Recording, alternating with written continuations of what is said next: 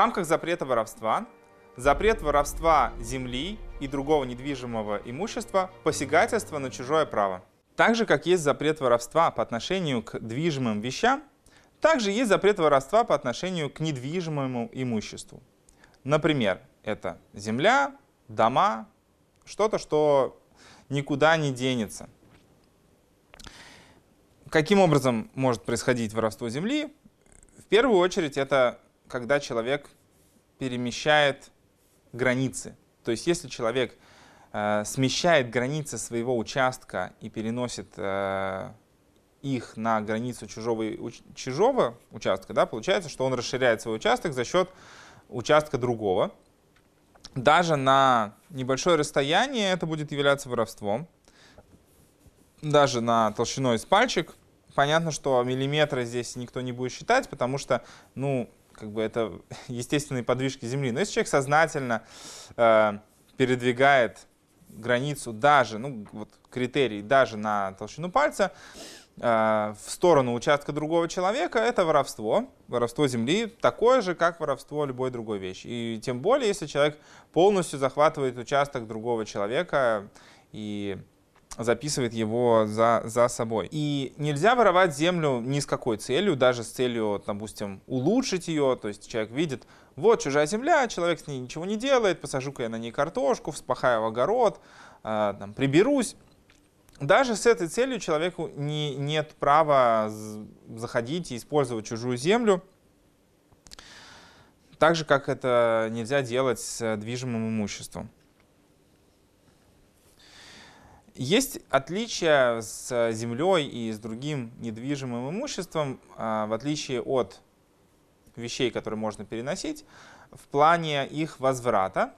То, что, как э, объясняется это в законах о возвращении украденных вещей, движимые вещи, если они были изменены, если они утратили свою первоначальную форму или если они были утрачены, то тот, кто их украл, должен возвращать стоимость этих вещей.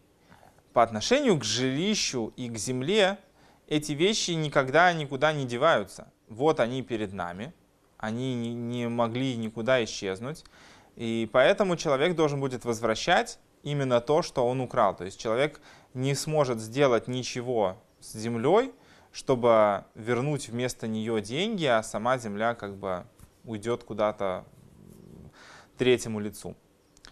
Если же земля испорчена или строение испорчено, соответственно, человек должен будет заплатить за тот вред, который он причинил своими действиями или подверг э, своими действиями то, что он это украл в данную землю и данное строение. И это будет касаться также, в принципе, остальных э, деталей взаимоотношений с э, вором, то, что если человек, например, украл землю и посадил там сад, то он должен будет вернуть эту землю, а хозяин этой земли должен будет заплатить ему за то, что он улучшил в этой земле, но только за сами вещи, которые э, он сделал в этой земле, а не за его труды, потому что его труды это было его личное решение. То, что он потратил на эту землю, да, это нужно будет ему вернуть. А то, сколько он над этим сам старался, это его личный выбор, его личные проблемы. В конце концов, он, э, это он украл эту территорию, и мы не принуждали его к тому, чтобы на ней трудиться. Вот. Соответственно, если вор что-то улучшил в земле, то хозяин первоначальной земли должен будет ему при возврате земли заплатить за эти улучшения, а если вор что-то ухудшил, соответственно, вор должен будет заплатить за то, что он испортил.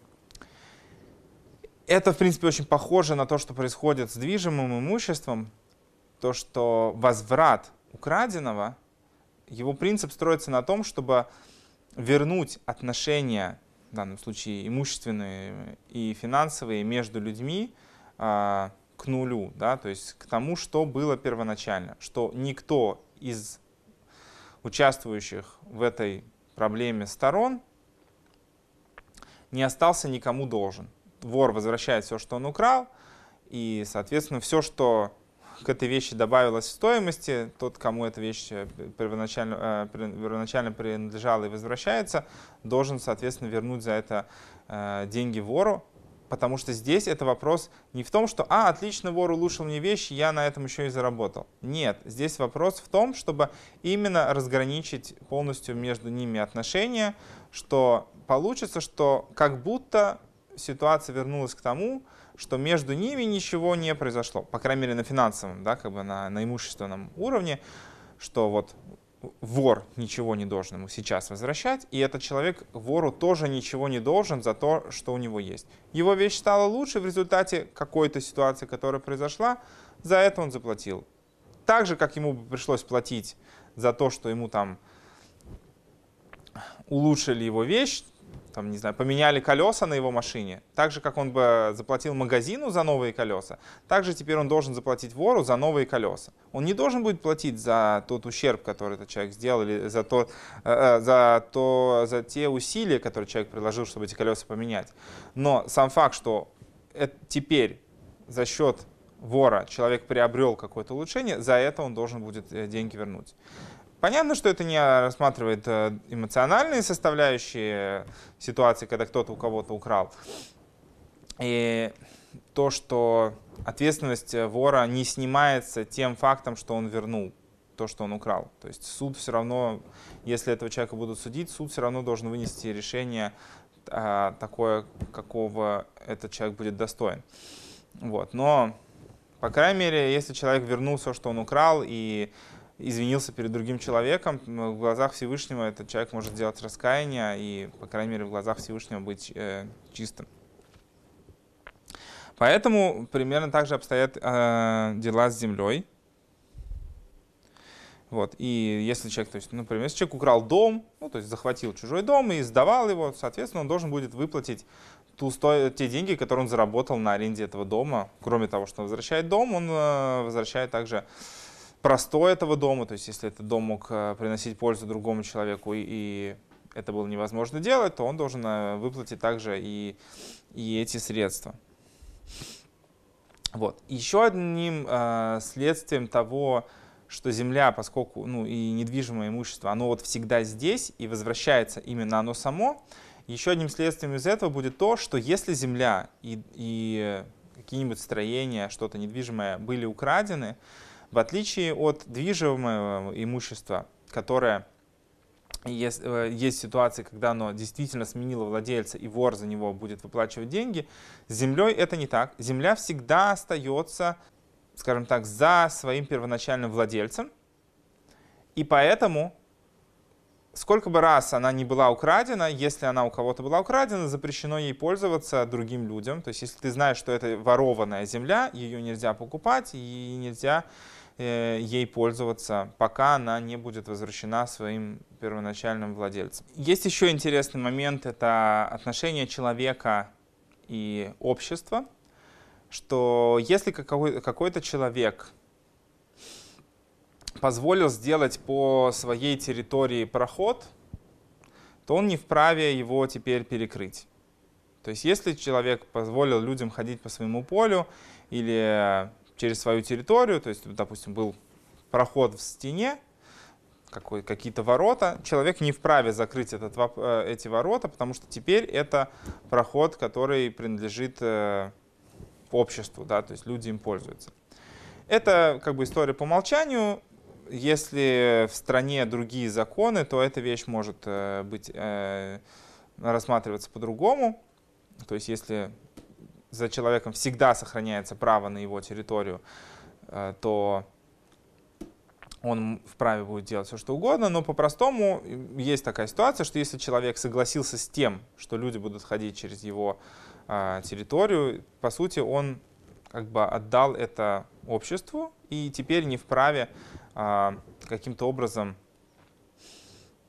э, запретить людям ходить там, перекрыв им проход или там перекопав свое поле, он должен будет сохранить для них этот проход, и он не вправе даже перенести этот проход в другое место, потому что, э, может быть, друг, проход в другом месте будет людям неудобен. Еще один э, интересный момент, который стоит отметить, это то, что вред, причиняемый тем, что кто-то будет смотреть на чужое имущество, является вредом, и поэтому человек не вправе смотреть на чужое имущество. То есть человек не вправе стоять и смотреть на чужое поле, как бы пытаясь его сглазить или что-то с ним сделать, и человек вправе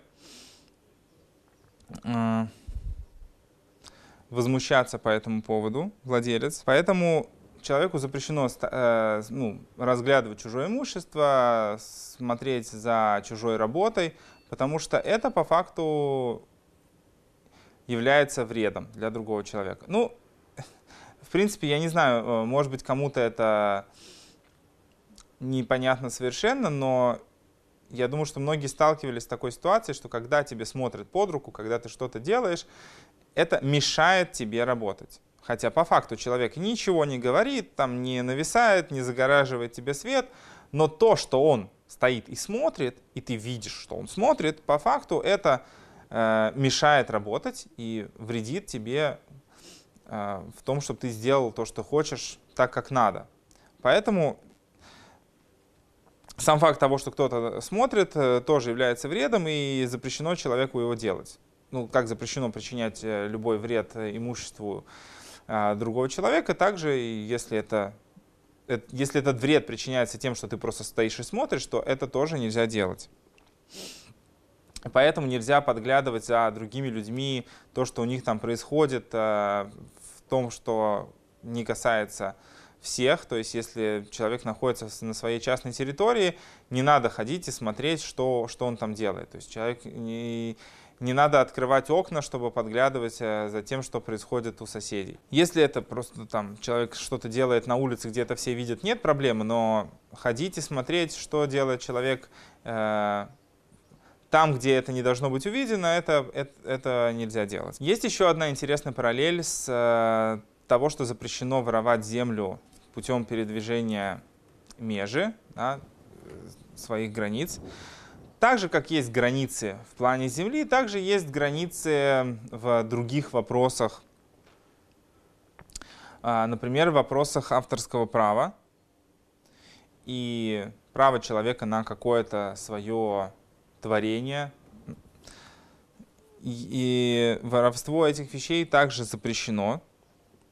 То есть, если человек какой-то написал книгу, ты не вправе теперь э, тоже напечатать эту книгу, потому что это будет воровством авторских прав. И нельзя это делать без разрешения первого. То же самое это будет касаться компьютерных программ, электронных носителей, неважно. Если мы забираем чужие, э, вещь, права на которую принадлежат другому человеку, то это тоже попадает под запрет воровства. Есть вещи, которые, наверное, похожи на посягательство на чужие границы, но, тем не менее, в них отношение немножко другое. Например, можно человеку открыть магазин рядом с магазином другого человека, который будет продавать, например, то же самое. И, и можно переманивать покупателей, продавая дешевле, устраивая лучшую рекламную кампанию, потому что почему здесь нет посягательства на чужую территорию? Потому что с точки зрения закона, потому что ты всегда можешь сказать, я так делаю, делай так же, кто тебе мешает? Устрой тоже рекламную кампанию, снизь цены, э, смени поставщика. Кто тебе мешает э, работать так же, как я работаю? Я работаю в том же самом месте, что и ты. Сделай то же самое, и у тебя будет все, все точно так же. Вот. Но несмотря на то, что это и похожие вещи, они разрешены с точки зрения закона, тем не менее человек, который старается делать лучше, чем требуется, вести себя как праведник, постарается все-таки поступать по-человечески, если другой человек видит в этом угрозу, все-таки не причинять ему вред этим. Хотя это здесь сложный вопрос, будет ли вред в том, что откроется еще один магазин на той же улице. Может быть, благодаря этому это станет э, торговым центром и наоборот привлечет больше покупателей. Это сложный вопрос. Здесь стоит э, опираться на обстоятельства каждого конкретного случая и смотреть, как это по факту будет э, выглядеть. То есть, ну или, например, ситуация, когда ты видишь, что другой человек собирается что-то найти, что-то ищет, несмотря на то, что, может быть, это ситуация, когда э, у человека еще нет права на то, что он нашел, и ты можешь подойти раньше и забрать это себе. Э, тем не менее, чисто по-человечески не стоит так делать и сеять вражду между людьми.